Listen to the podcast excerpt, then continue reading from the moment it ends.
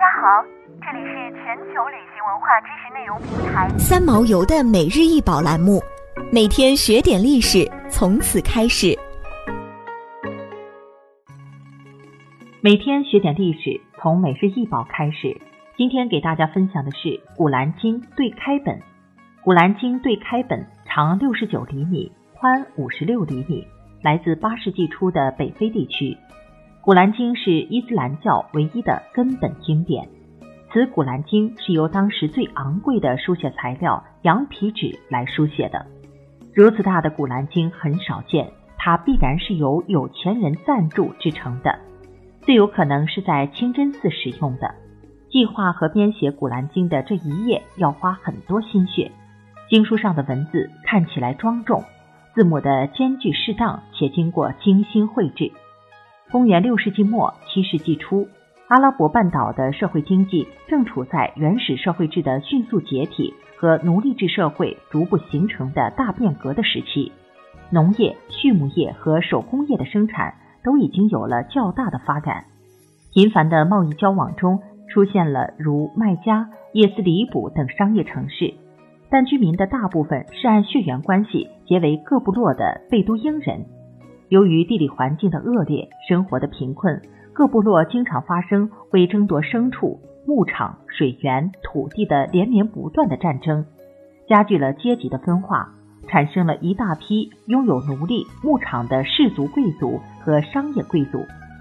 城乡贵族的相互勾结，加重对广大农牧民和小手工业的经济剥削。也就在这一时期，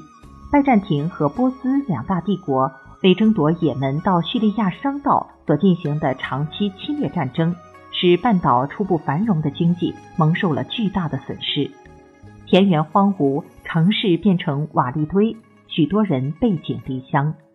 波斯和拜占庭帝国的无休止战争，曾使阿拉伯半岛经济命脉的麦加等地的过境贸易迅速衰落，社会矛盾加剧，广大农牧民纷纷破产，沦为奴隶。造成了阿拉伯半岛的贫困局面，出现了买卖奴隶和妇女等罪恶现象。